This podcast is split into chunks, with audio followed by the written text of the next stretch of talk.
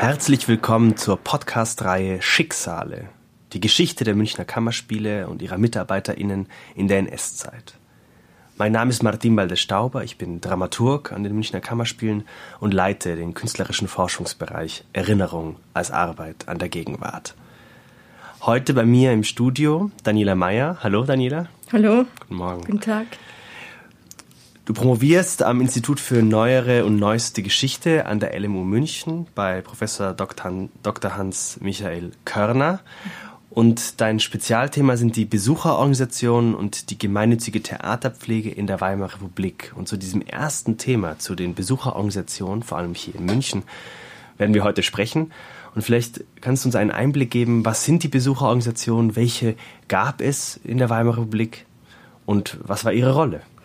Gut, wenn wir von Besucherorganisationen in der Weimarer Republik sprechen, dann fallen vor allem zwei Besucherorganisationen in das Bild.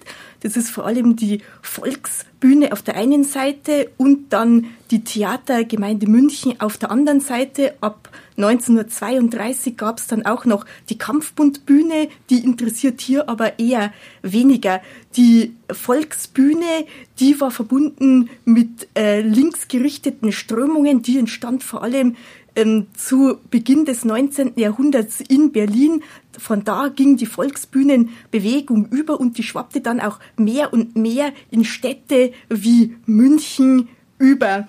Sie war verbunden in München mit dem Namen des Stadtrats Georg Maurers. Dieser versuchte schon 1899 und dann im Sommer 1914 eine Volksbühne nach dem Vorbild jener Organisationen in München zu etablieren. Das gelang aber erst im September 1928. Anfänglich hatte die Volksbühne 600 Mitglieder. Man ähm, begann äh, die Volksbühnenbewegung mit dem äh, Schauspiel Die Bürger von Calais in München, ein atemberaubendes Schauspiel. Die Zuschauer waren fasziniert. In der Folgezeit traten dann auch immer mehr Münchner der Volksbühnenbewegung bei. Ja, was wollte die Volksbühne? Die wollte natürlich die breite Masse, die minder bemittelte Masse ans Theater heranführen, an die bürgerliche Theaterkunst, vor allem an naturalistische Werke, aber sie wollte sich auch diejenigen Besucherschichten halten, dem Theater halten, die durch die Inflation finanzielle Einbußen hinnehmen mussten. Also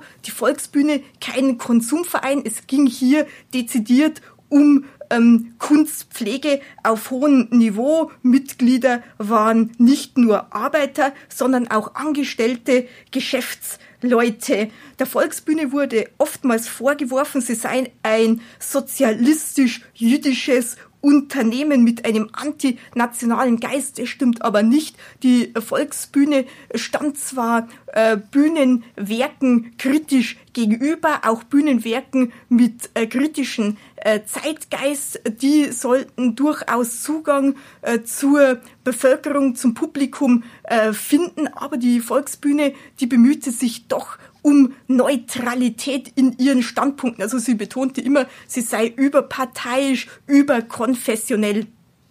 Gut, dann gab's noch äh, die Theatergemeinde München, die wurde im November 1919 gegründet unter dem Namen Volksbund für Kunst und Theater, war eng verbunden mit dem Bühnen Volksbund Frankfurt am Main, der bezweckte im ganzen Deutschen Reich Theatergemeinden zu gründen mit dem erklärten Ziel, christlich und deutsche Werte zu verteidigen. Die linke Gefahr verkörpert durch die sich von Berlin ausbreitende Volksbühnenbewegung eine national konservative Kulturvereinigung entgegenzuhalten. In München entstand das Ganze dann 1919. Entscheidende Persönlichkeiten der Anfangszeit waren der Unternehmer Ludwig Siemer, aber dann auch Intellektuelle, der Musikprofessor Dr. Josef Ludwig Fischer, Literaturhistoriker Dr. Johannes Eckert, Archivrat Dr. Josef Weiß, die standen den Bühnenvolksbund-Ideen nahe und es waren namhafte Persönlichkeiten jener Jahre. Die ähm, Theatergemeinde München war auch kein Privatunternehmen, sondern die war dann auch verbunden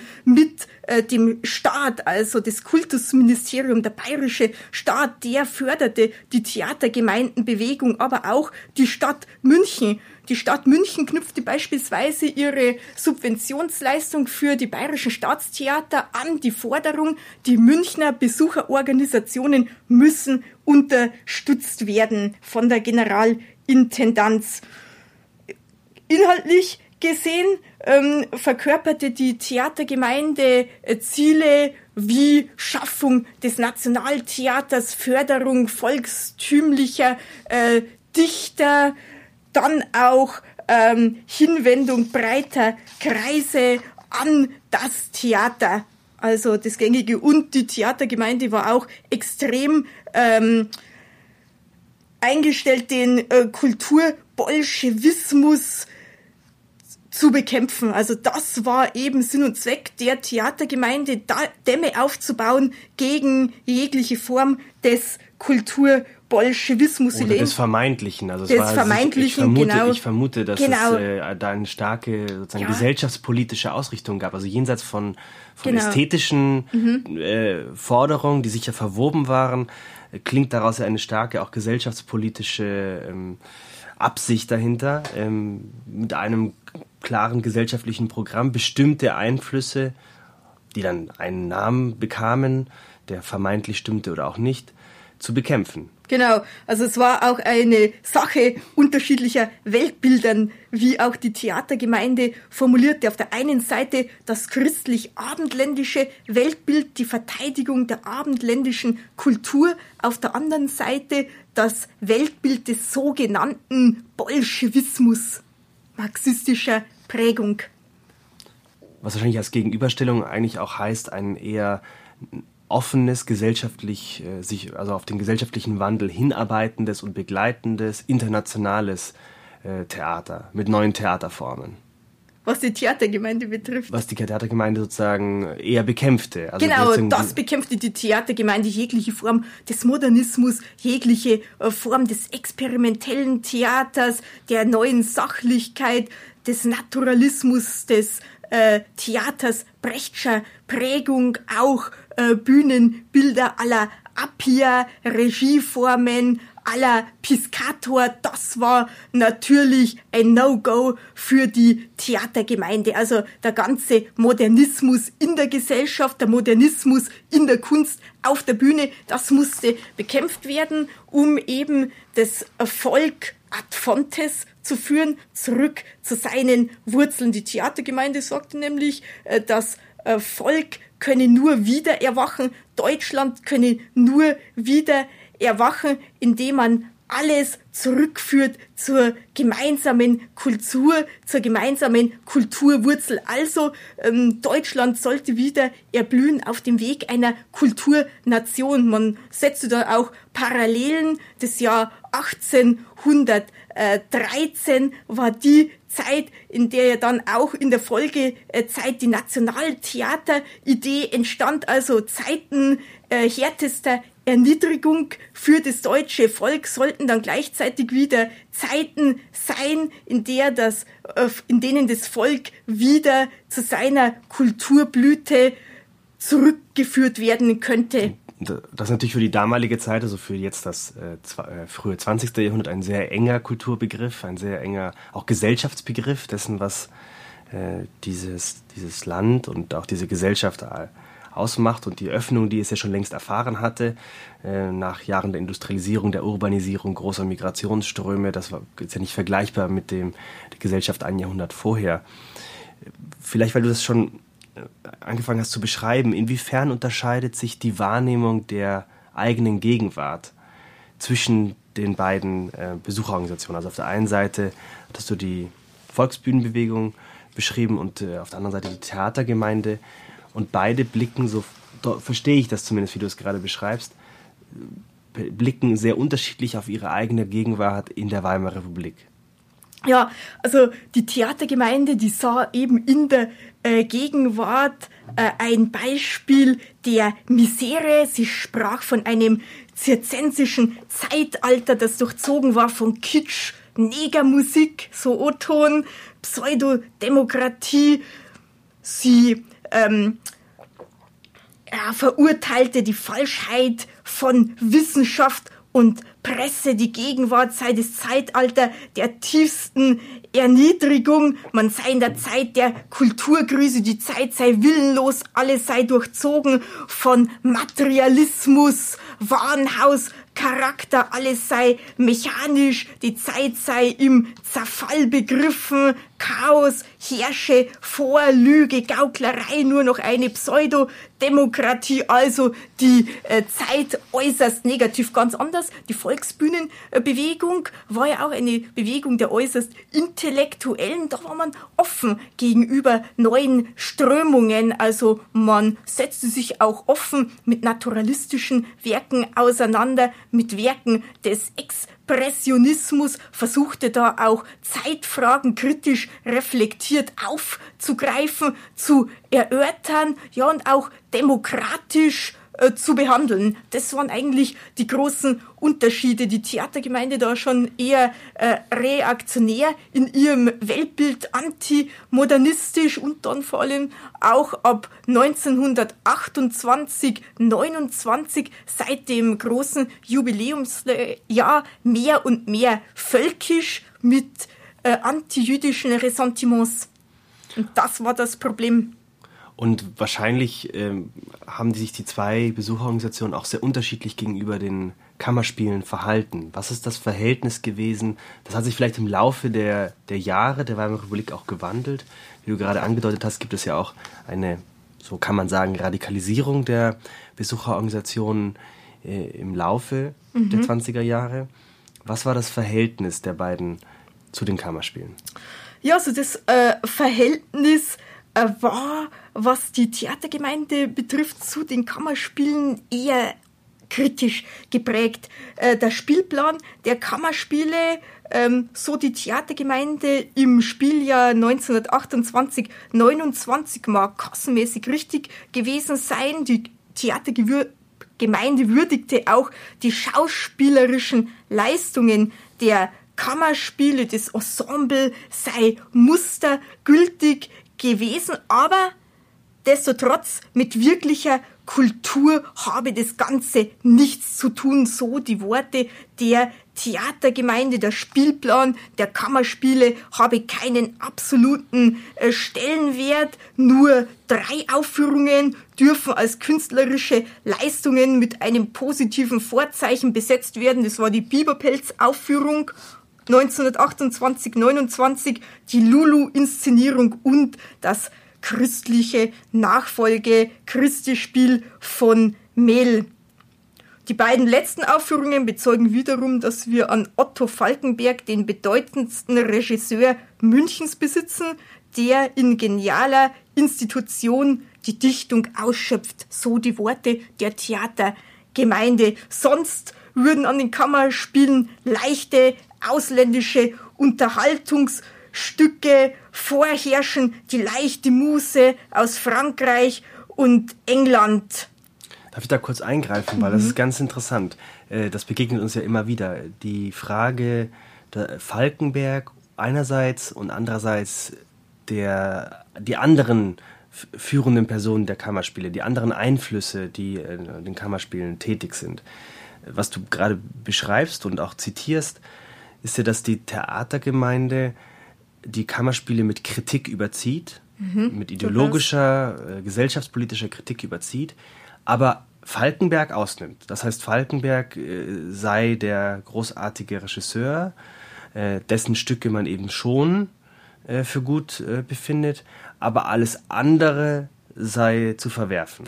Also die schauspielerische Leistung, äh, die wurde hervorgehoben, das auf jeden Fall auch noch Regietechnik, aber natürlich die Inhalte ähm, der Stücke, die wurden in der Regel sehr, sehr kritisch betrachtet. Natürlich gab es da auch einige äh, Stücke, die gelobt wurden, aber die Mehrheit der Stücke, die wurden äußerst kritisch betrachtet. Also die Ideologie der Kammerspiele wurden wurde abgelehnt. Aber Falkenberg war sozusagen nicht derjenige, der da angegriffen wird, wenn ich das richtig verstehe. Genau, also Falkenberg, also Falkenberg wird sozusagen als nicht ideologisch gelesen. Ja, wird nie, als nicht ideologisch gelesen.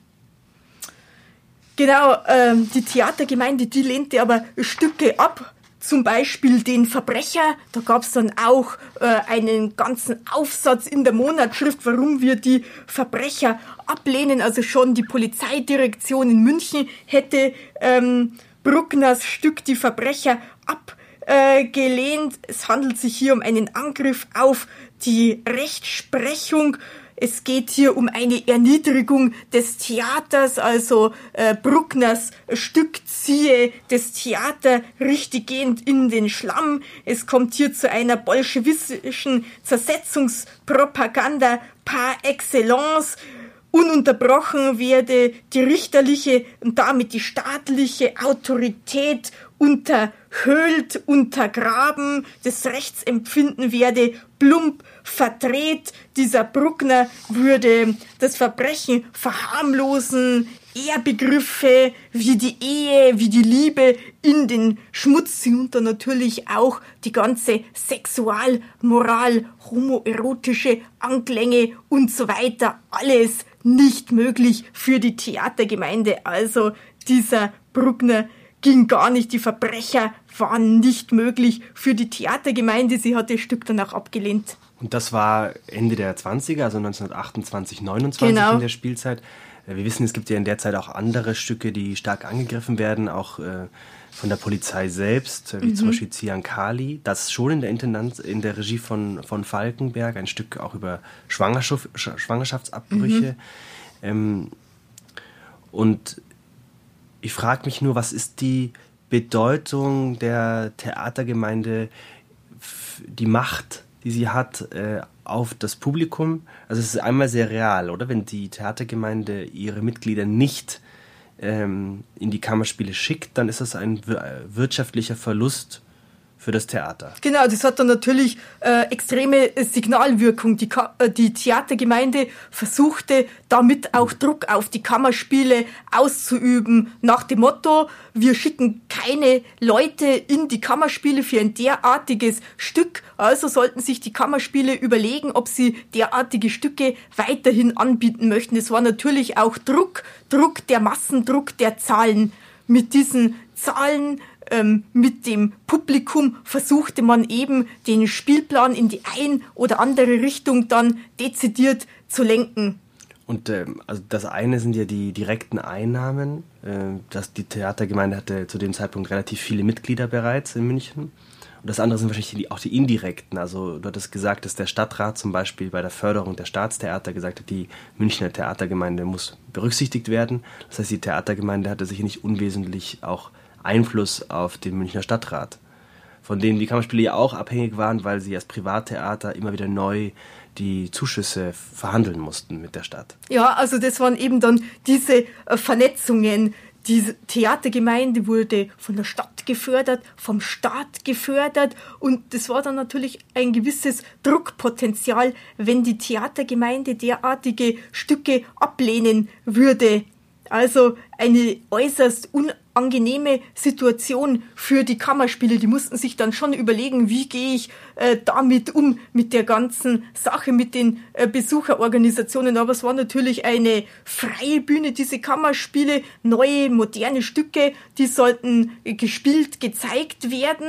Und äh, es war natürlich eine Verhandlungsmasse. Aber die Kammerspiele, die hatten sich ja, was ich gelesen habe, also ihren modernen Geist trotz alledem bewahrt. Es gab ja dann auch noch die Volksbühne, die diesen Stücken ganz anders gegenüberstand. Das hat auch die Theatergemeinde zum Teil moniert, äh, diese äh, angeblich revolutionären Stücke, die sie ablehnte, die waren ja nur am Spielplan der Besucherorganisationen wegen der Volksbühne, also weil diese Volksbühne die Stücke abnahm. Und deswegen auch sozusagen das, also es gab sozusagen auch einen ideologischen Streit ja schon bei der Gründung. So wie du das beschrieben hattest, war es ja so, dass die Theatergemeinde bereits gegründet wurde als Gegenprojekt zu, den, zu der Volksbühnenbewegung. Genau. Und in Sitzungsprotokollen wird ersichtlich, also die Theatergemeinde, die war auf der Volksbühne oftmals äh, linke Agenda vor, äh, auch äh, in der Presse angeblich gegen die Theatergemeinde zu agieren. Also man kann da schon ein wenig Spitzen feststellen, auch Kritik, Streitereien, die sich dann auch in der Presse manifestierten, in der Presselandschaft. Und weißt du etwas über die ähm, führenden Persönlichkeiten dieser beiden Besuch, die Besucherorganisationen, ähm, wie ihre Verflechtungen waren mit den anderen führenden Personen jener Zeit in der Stadt, also vielleicht mit dem Stadtrat oder mit anderen und vielleicht auch was aus ihnen äh, dann geworden ist. Äh, nach 33 gab es Menschen der Volksbühnenbewegung, die fliehen mussten, gab es Menschen aus der Theatergemeindenbewegung, die im neuen Regime auch Funktionsaufgaben erfüllt haben? Mhm. Also natürlich äh, Teilnehmer der Volksbühne auch auf Führungsebene, die hatten ähm, Verbindungen zum Stadtrat, dieser Maurer, äh, der war ja auch Stadtratsmitglied, äh, Hörburger, Esswein, das waren namhafte Persönlichkeiten aus der Politik, aus der Öffentlichkeit und auch was die Theatergemeinde. Aus welchem politischen Spektrum? Die ja, die kamen äh, dann auch aus dem Spektrum äh, der äh, SPD, aber nicht nur, sondern auch aus konservativen Spektren. Also da waren auch Teilnehmer aus konservativen Spektren, Mitglieder äh, der Volksbühne. Bei der Theatergemeinde war so, es war auf Führungsebene ein Ort äh, der Intellektuellen, der Persönlichkeiten der Öffentlichkeit. Denken wir an Kommerzienrat Baumgärtner, an Musikprofessor Josef Ludwig Fischer, dann an Professor Dr. Georg Lill, also das waren Namen jener Zeit. Verbindungen gab es hier aber natürlich auch ganz stark zu christlichen Kreisen, zum Beispiel Dr. Nikolaus Brehm, der war Vorsitzender der katholischen Jugendfürsorge zur Zeit der Weimarer Republik, Oberregierungsrat Josef Meder,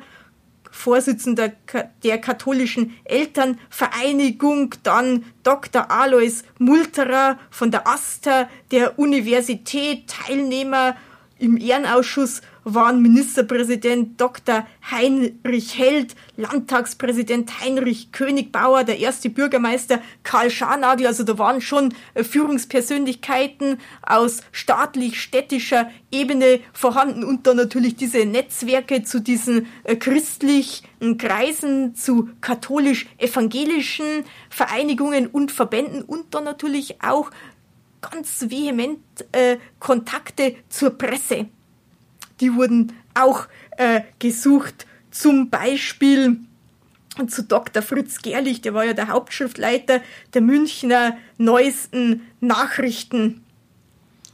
Das heißt, das gab einen, äh, auch den Wunsch, äh, öffentlichkeitswirksam auf das Programm der verschiedenen Theater, also auch der Münchner Kammerspiele und wahrscheinlich insbesondere der Münchner Kammerspiele einzuwirken. Und äh, da ist, das hat auch immer wieder zu Konflikten geführt, wie du schon beschrieben hast. Davon gab es sicher mehr.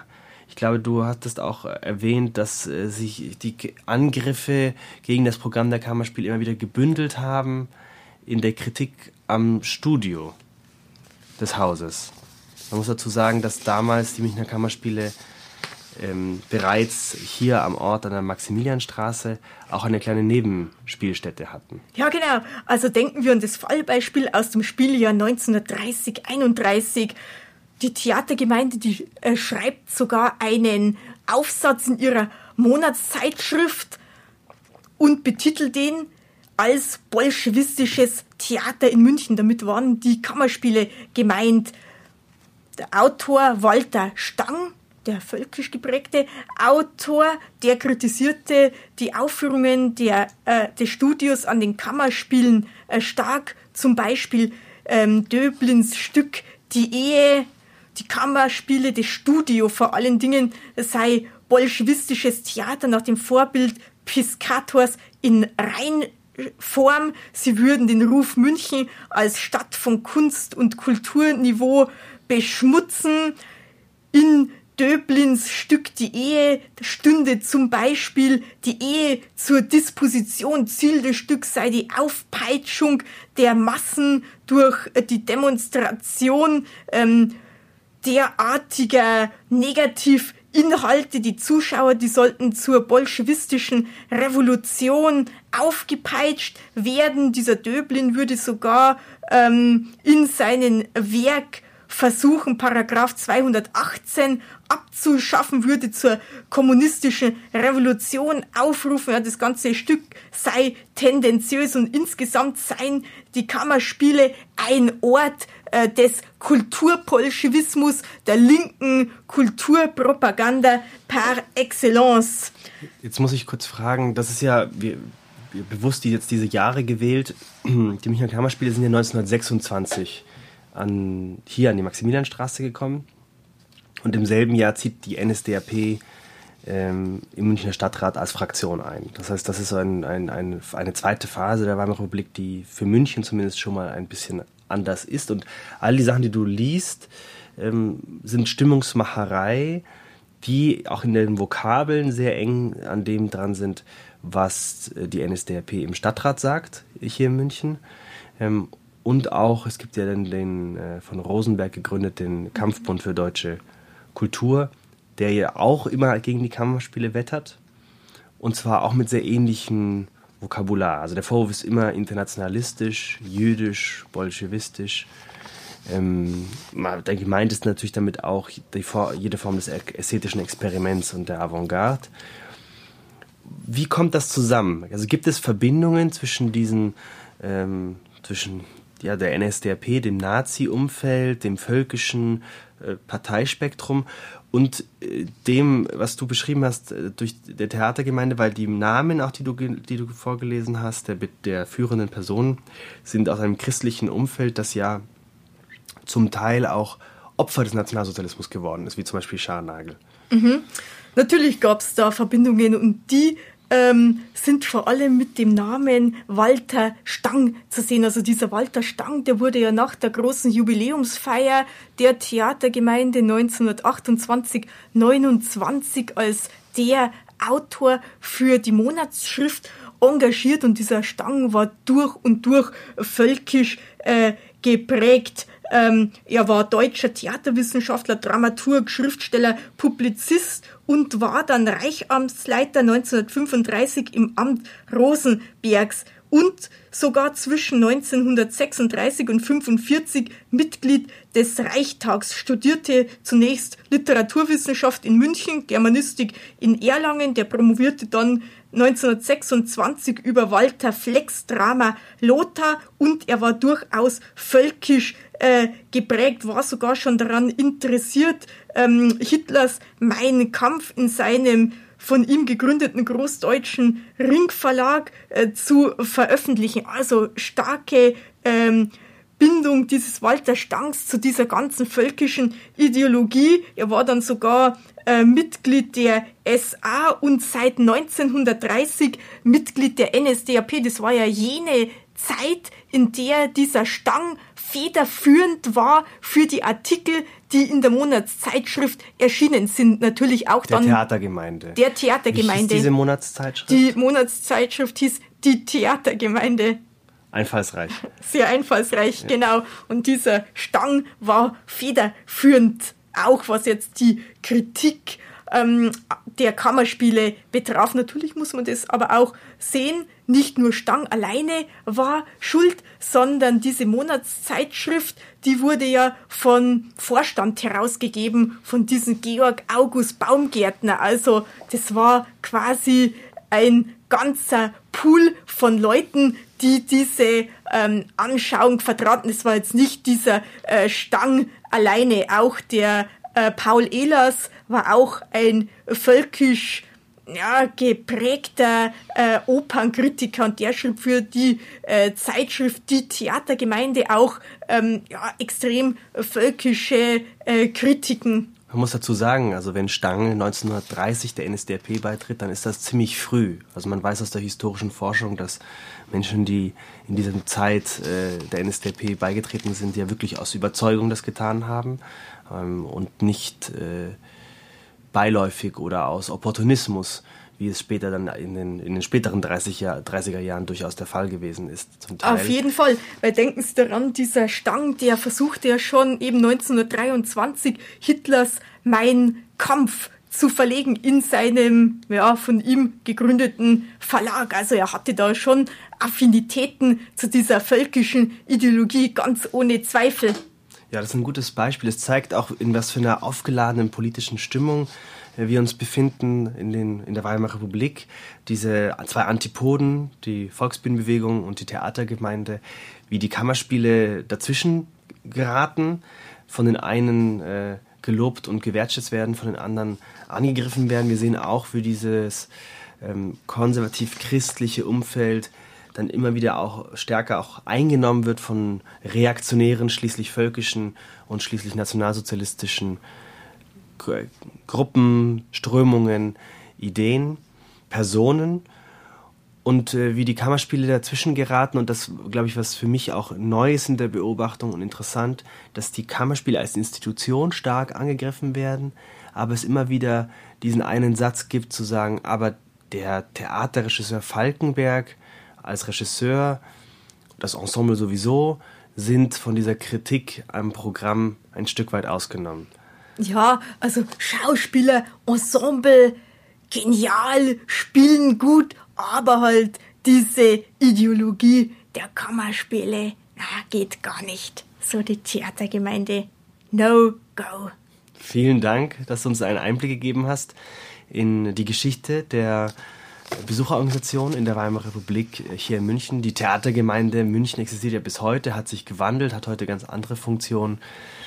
Das äh, ist vielleicht noch am Ende dieses Podcasts. Danke, dass du heute hier warst. Vielen ja, Dank. Vielen Dank für die Einladung. Danke.